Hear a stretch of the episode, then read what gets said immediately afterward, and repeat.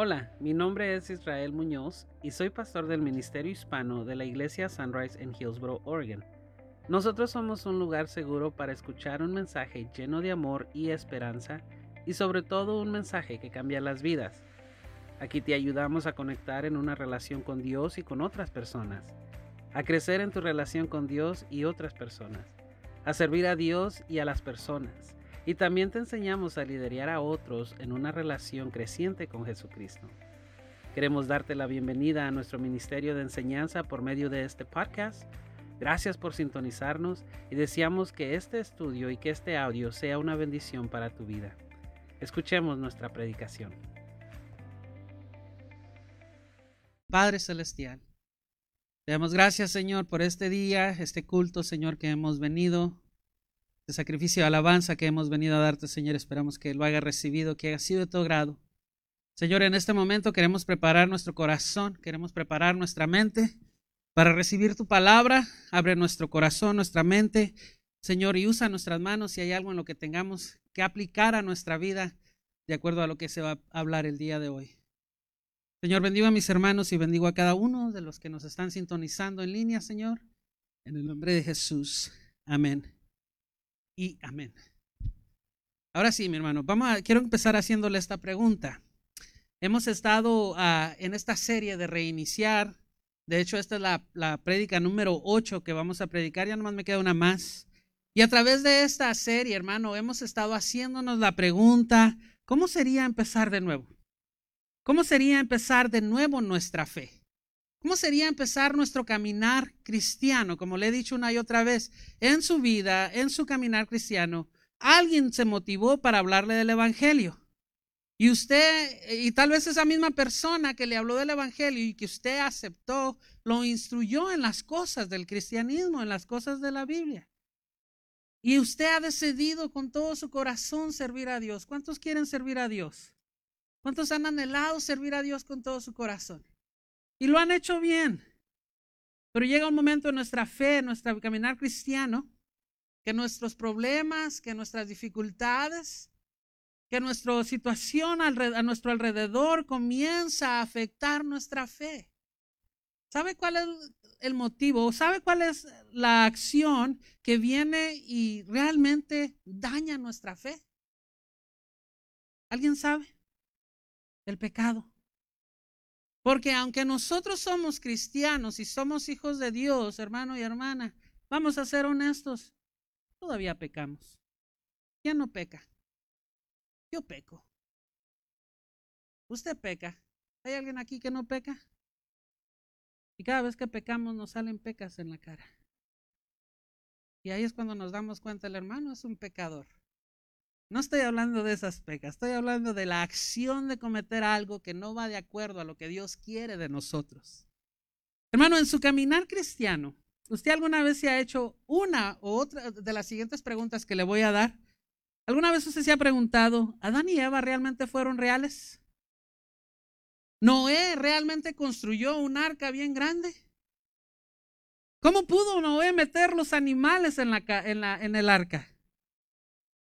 Aquí le va otra. ¿Usted alguna vez se ha preguntado, ¿existían los dinosaurios o no?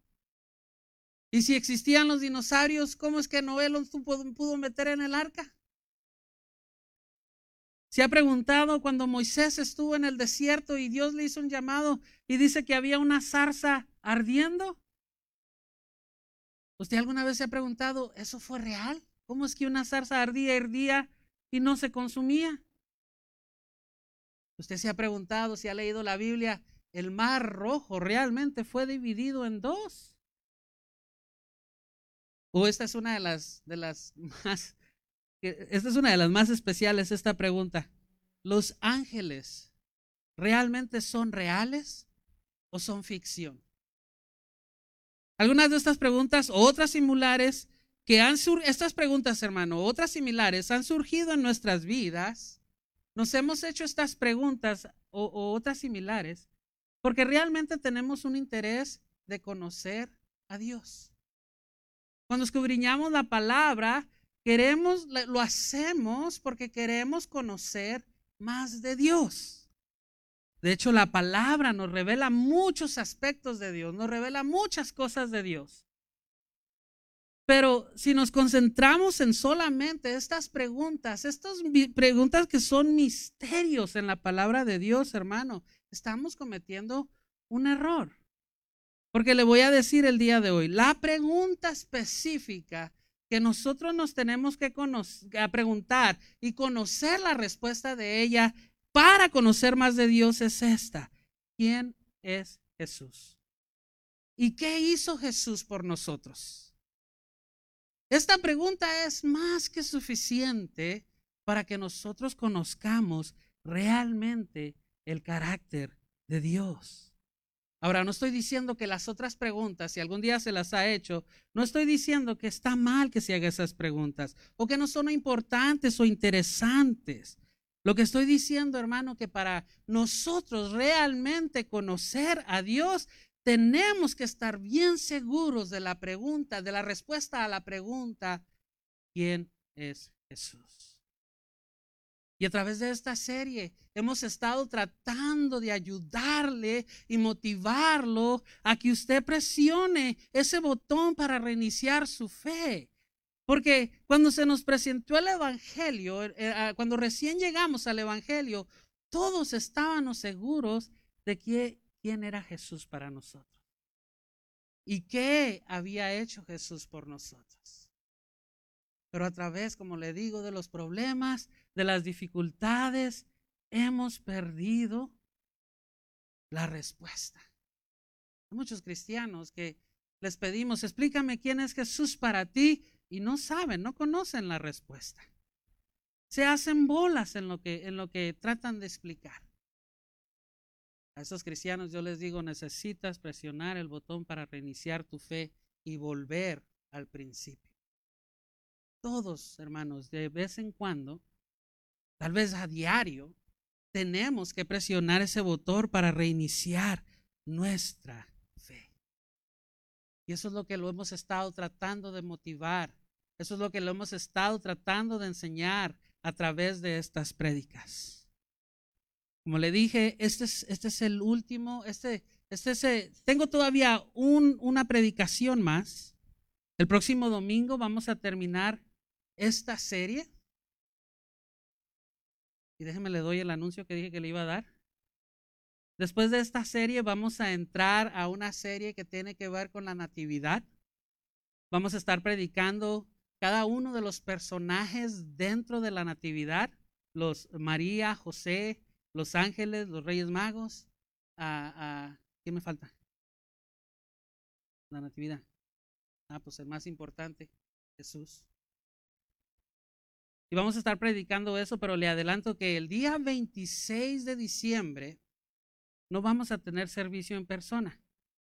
Se lo vamos a dar para que usted se quede en casa y celebre, siga las celebraciones navideñas con su familia. Pero el día 24, que es viernes, en Nochebuena, estamos tratando de organizar un culto unido con todos Sunrise. Más adelante les doy más, más detalles de esto. Esta semana vamos a terminar esos detalles y ya para el próximo domingo les ah, doy la noticia o les doy los detalles que necesita. Pero para el próximo domingo, hermano, hoy para el próximo domingo, tengo dos enseñanzas que pueden ayudarnos a reiniciar nuestro botón para pues presionar nuestro botón para reiniciar todo. Hoy quiero hablarle de un tema que es un poquito difícil de hablar. No porque en sí el tema sea difícil, sino porque muchas veces nosotros como cristianos dejamos que entren a nuestras vidas ideologías religiosas que aseguramos que así se tienen que decir o así se tienen que hacer las cosas, que cuando alguien más viene a instruirnos de una manera diferente, es muy difícil para nosotros aceptar esa nueva enseñanza. Eso es lo que le voy a hablar el día de hoy. Ahora, piensen esto.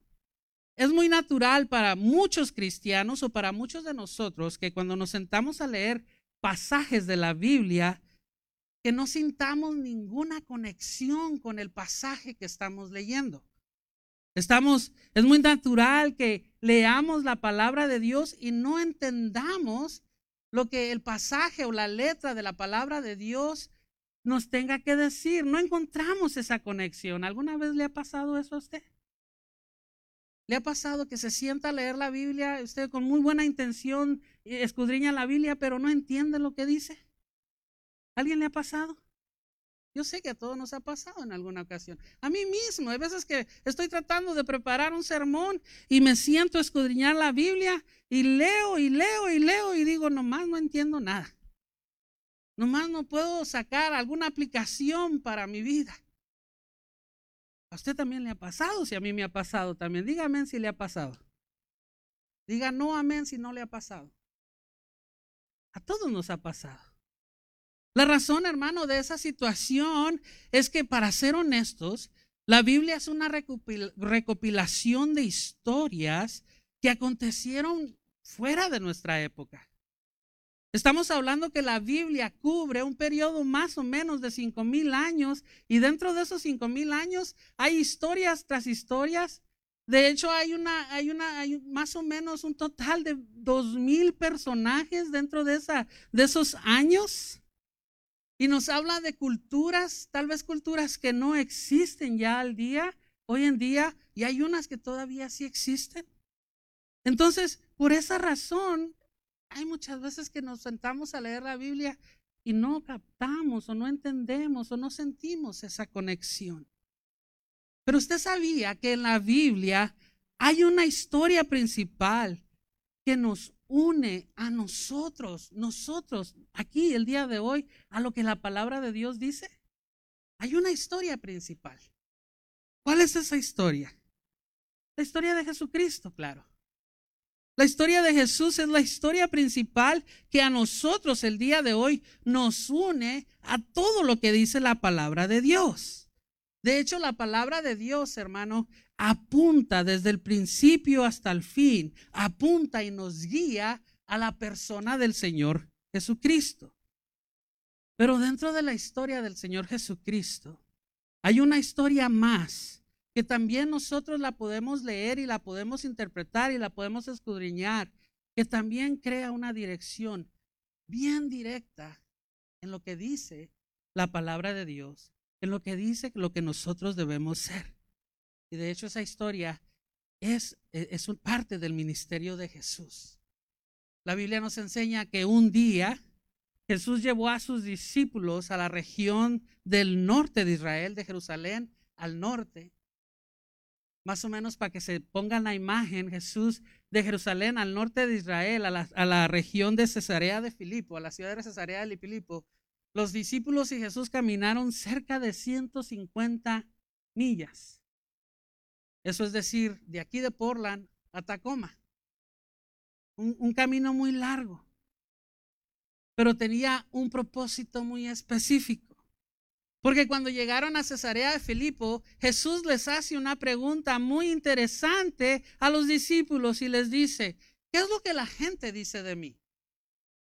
Y los discípulos comienzan a, decir, no, pues unos dicen que eres Elías, otros dicen que eres eh, Juan el Bautista, otros pues dicen lo que han mirado, se tratan, su, forman su propia opinión. Pero Jesús aprovecha esas cosas para darles una lección más profunda y a través de esta lección que Jesús dio, nosotros, el día de hoy, tenemos una conexión directa con la palabra de Dios. Ve ahí Mateo 16, capítulo, versículo 15 al 18, dice. Entonces, les preguntó, ¿y ustedes quién dicen que soy? Una, pregunta directa. De hecho, esta pregunta es similar a lo que yo les digo, a lo que yo les pregunto. ¿Quién es Jesús para usted? ¿Quién es Jesús para mí? Jesús estaba tratando de descubrir qué es lo que sus propios discípulos pensaban de él. Les dijo, ustedes, ¿quién dicen que soy yo? Y luego ahí va el más atrevido de todos. Pedro y le contesta, dice Simón Pedro contestó, tú eres el Mesías, el Hijo del Dios viviente. Pedro da la mejor respuesta acerca de quién es Jesús. Una, una respuesta bien asegurada, bien correcta. Pero ahí no terminó Jesús. Jesús no solamente quería enseñar algo específico escuchar de los discípulos quienes ellos pensaban que Él era, sino que Él quería enseñar una gran lección. Él quería traerles una conexión tanto a los discípulos como a nosotros el día de hoy. Porque Jesús respondió en el versículo 17, bendito eres Simón, hijo de Juan, porque mi Padre que está en el cielo te lo ha revelado. No lo aprendiste de ningún ser humano. Ahora te digo, tú eres Pedro, que significa roca. Y sobre esta roca edificaré mi iglesia. Y el poder de la muerte no la conquistará. Si nosotros o si ustedes fueron creados en el, en el catolicismo, hermano, tal vez escucharon alguna ocasión una enseñanza sobre la roca. Y ellos enfatizan que la roca que se, se habla aquí era Pedro. Y a Pedro se le dieron las llaves para hacer el primer gran ah, líder religioso. En otras palabras, la Iglesia Católica dice que por esta declaración, Pedro es el primer papa. Si fuimos criados en, en el Evangelio como protestantes, así se nos da el nombre, entonces hemos tal vez escuchado que esta confesión de Pedro es la roca. Y sobre esa confesión, Jesucristo vino a edificar algo, que es la iglesia. Le voy a decir, el día de hoy no me voy a meter en esos detalles religiosos, porque solamente me quiero concentrar en la confesión y en la declaración que Jesús hizo que tiene efecto para nosotros hasta el día de hoy. La declaración es esta, sobre esta roca edificaré mi iglesia. Y el poder de la muerte no la conquistará.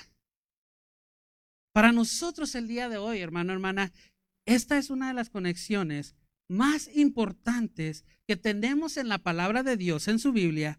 Esta declaración nos debe llevar realmente a sentirnos parte de la historia que se encuentra en la palabra de Dios, en la Biblia. ¿Usted sabía que usted está en la Biblia? Yo estoy en la Biblia. Ahorita les voy a decir por qué.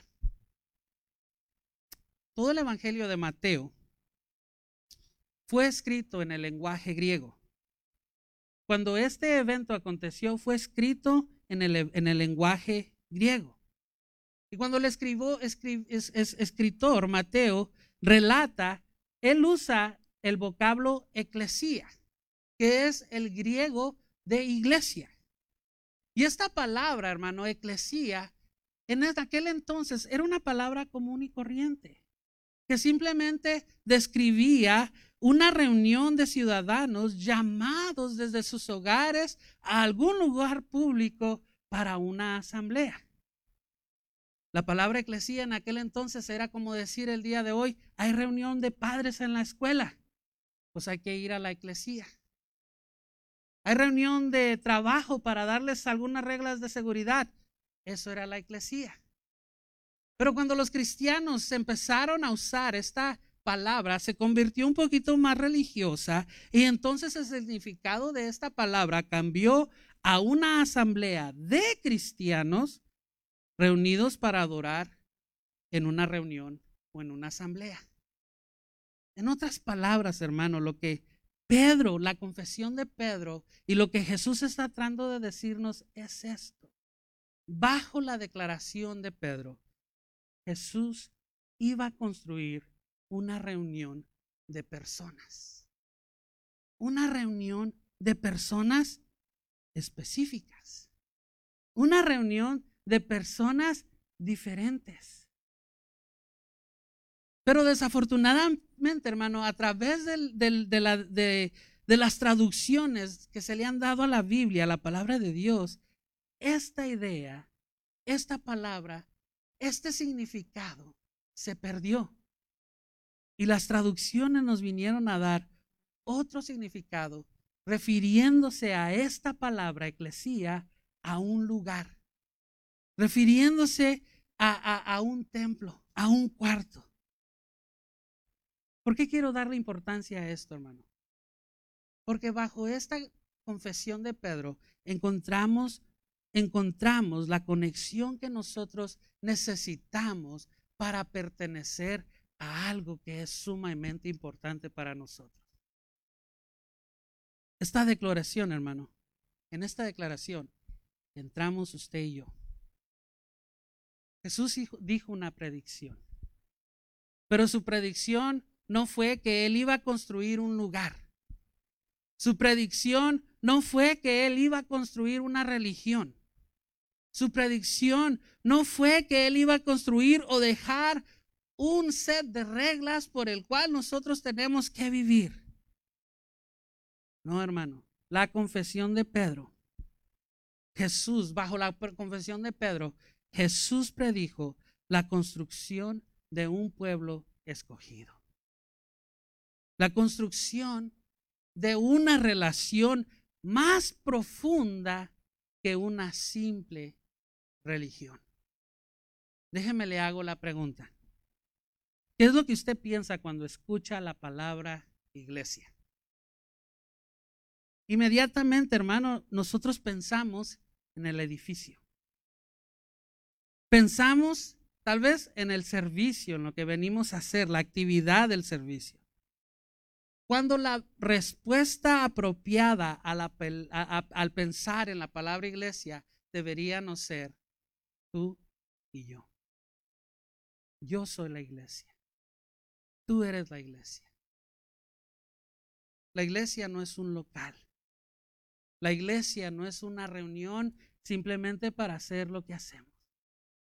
La iglesia es algo más profundo y bajo esta confesión de Pedro entramos tú y yo porque Jesús vino a escogernos como un pueblo diferente vino a establecernos como algo diferente.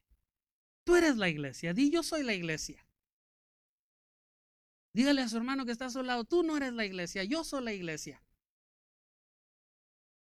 ¿Y sabe por qué le digo esto, hermano? Porque de hecho ahora en el cover, cuando estuvimos cerrados, yo escuchaba, hermana, su iglesia está cerrado. Y yo me quedaba, pues yo sigo abierto. Porque tenemos esa mala idea de que la iglesia es un lugar. Hermano, no. La iglesia eres tú. La iglesia soy yo. Porque Jesús así lo predijo. Yo les decía a aquellos que me preguntaban si la iglesia estaba cerrada, le digo, bueno, no estamos teniendo servicios ahorita, pero la iglesia continúa. Porque nosotros somos escogidos por Jesús aquí, en la casa, en la escuela, en el trabajo, en donde quiera que andemos. Es más, les voy a dar un paso más. Si algún día va a un bar, a un lugar donde no debe estar, usted también es la iglesia ahí. En donde quiera que estemos. Nosotros somos la iglesia. Y Jesús nos está, está, está estableciendo una conexión directa de nosotros con lo que la palabra de Dios dice. Así que tanto el momento de la muerte y resurrección de Jesús en la cruz del Calvario, como su ascensión. Y el momento que esta declaración se da, hermano, nosotros estamos estableciendo una conexión. Más bien, Jesús está estableciendo una conexión directa con lo que la palabra de Dios dice. Pero déjeme, le doy un paso más profundo. Esta predicción es tan importante para nosotros porque esa es la razón por la cual el día de hoy nosotros podemos pertenecer a algo muy importante, a algo muy especial. Porque todos somos especiales en las manos de Dios. ¿Sabe por qué somos especiales? Porque somos su iglesia. Así que digo una vez más, yo soy la iglesia. Yo soy la iglesia. Ahora, me quedan seis minutos. ¿Cuál es el propósito de la iglesia? ¿Cuál es el propósito de la iglesia? Tenemos que hacernos esa pregunta. ¿Cuál es el propósito de pertenecer, a la iglesia? ¿Es nuestro propósito simplemente venir los domingos y estar en esta reunión? ¿Es nuestro propósito simplemente ah, identificarnos como cristianos ante la comunidad? ¿Es nuestro propósito simplemente seguir reglas religiosas para vivir una vida mejor? No, no. Lo que Jesús predijo, hermano, acerca de lo que la iglesia debía de ser, no tiene nada que ver con esto, sino que tiene que ver con una palabra, palabra muy, muy clave, la palabra expansión. Tiene que ver con un grupo de personas que comenzaron a creer, a crecer y a expandirse. No hubo nadie ni nada que los detuviera. No hubo problemas que se les levantaran o se les presentaran que los detenieran. Ellos tenían bien en claro cuando creyeron en Jesús que había necesidad de expandirse a todas las regiones del mundo. Y esto lo pudieron hacer bajo el poder del Evangelio como la guianza del Espíritu Santo. Y cuando hablamos de la de la ah, interacción entre Jesús y sus discípulos en este capítulo de Mateo, hermano, también tenemos que hablar de la gran comisión. Porque la gran comisión es el propósito principal de que tú y yo seamos la iglesia. Vaya ahí conmigo a Mateo 28, 18 al 20. Se me ha dado toda autoridad en el cielo y en la tierra. Por lo tanto, vayan y hagan discípulos de todas las naciones bautizándolos en el nombre del Padre, del Hijo y del Espíritu Santo. Enseñen a los nuevos discípulos a obedecer todos los mandatos que les he dado y tengan por seguro esto, que yo estoy con ustedes siempre hasta el fin de los tiempos. Jesús instituyó la iglesia para que nos multiplicáramos para que creciéramos, para que cada día fuéramos más y más seguidores de Él. Jesús mismo le dijo, ni el poder de la muerte podrá conquistarla. Tú y yo, hermanos, somos parte de esta expansión. Pero tengo que detenerme y hacerle esta pregunta.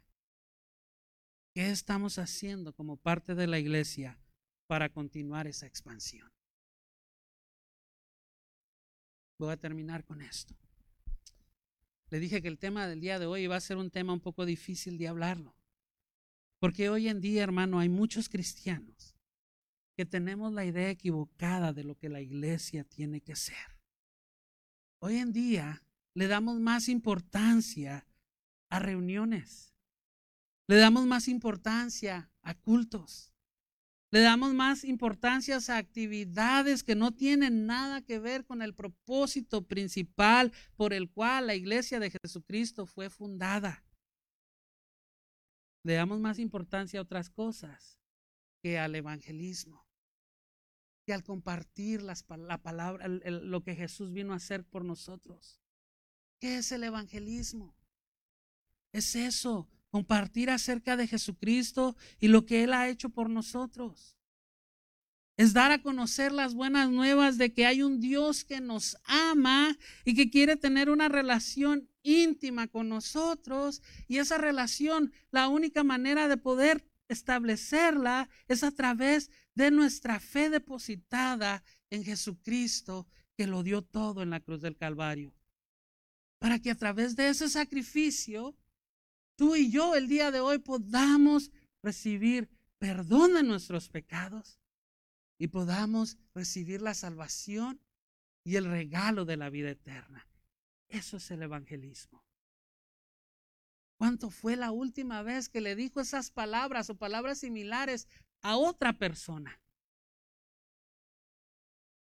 Esa es la misión del cuerpo de Cristo. Esa es la misión de la iglesia. Para que la iglesia continúe expandiéndose, hermano, tenemos que volver a esto. Tenemos que volver a compartir el Evangelio. Así que le vuelvo a preguntar, ¿qué está haciendo como parte de la iglesia para continuar esta expansión? Hoy quiero terminar haciéndole el reto, hermano de que presione el botón para reiniciar su fe. Porque de esa manera se nos presenta la oportunidad de que volvamos al Evangelio, de que volvamos al Evangelio y que nos animemos a compartirlo. El reiniciar nuestra fe tiene que ayudarnos a volver a nuestro primer amor. Y cuando estábamos en nuestro primer amor, nos encantaba predicar el Evangelio. El presionar el botón para reiniciar nuestra fe, hermano, nos ayuda a que seamos nosotros quien nos adoptemos, adaptemos a la misión de la iglesia. Porque la realidad es que hoy en día hay muchos cristianos que desean que sea la iglesia quien se adapte a sus intereses. Cuando la realidad es esta. Jesús no vino a adaptarse a tu voluntad. Él vino para que la humanidad tuviera otra opción, tuviera otro camino. Él vino para fundar la iglesia con esta misión tan importante.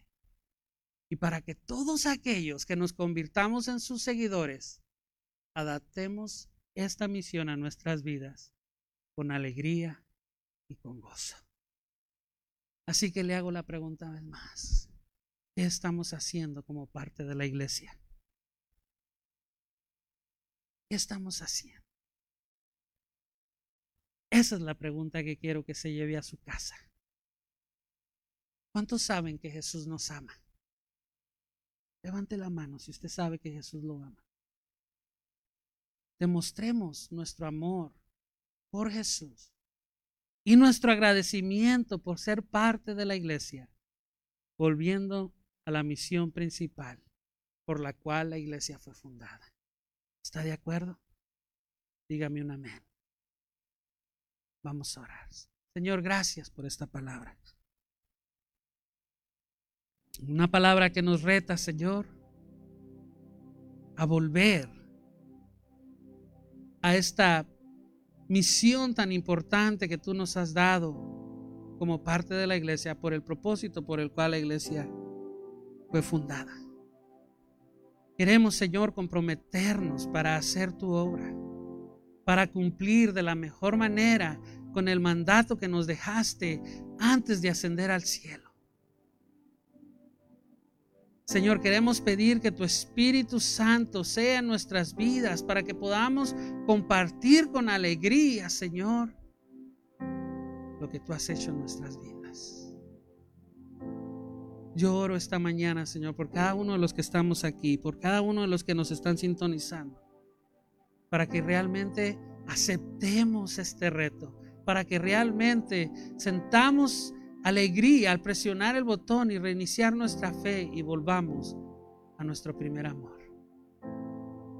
Yo oro por cada uno de nosotros. Oro por mí, Señor. Oro por mis hermanos.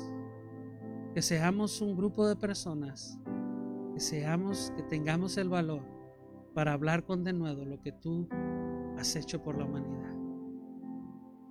En el nombre de Jesús. Gracias por participar con nosotros escuchando nuestras enseñanzas. Queremos hacerte la invitación a que participes con nosotros en persona en nuestro servicio los días domingos a las 2 de la tarde.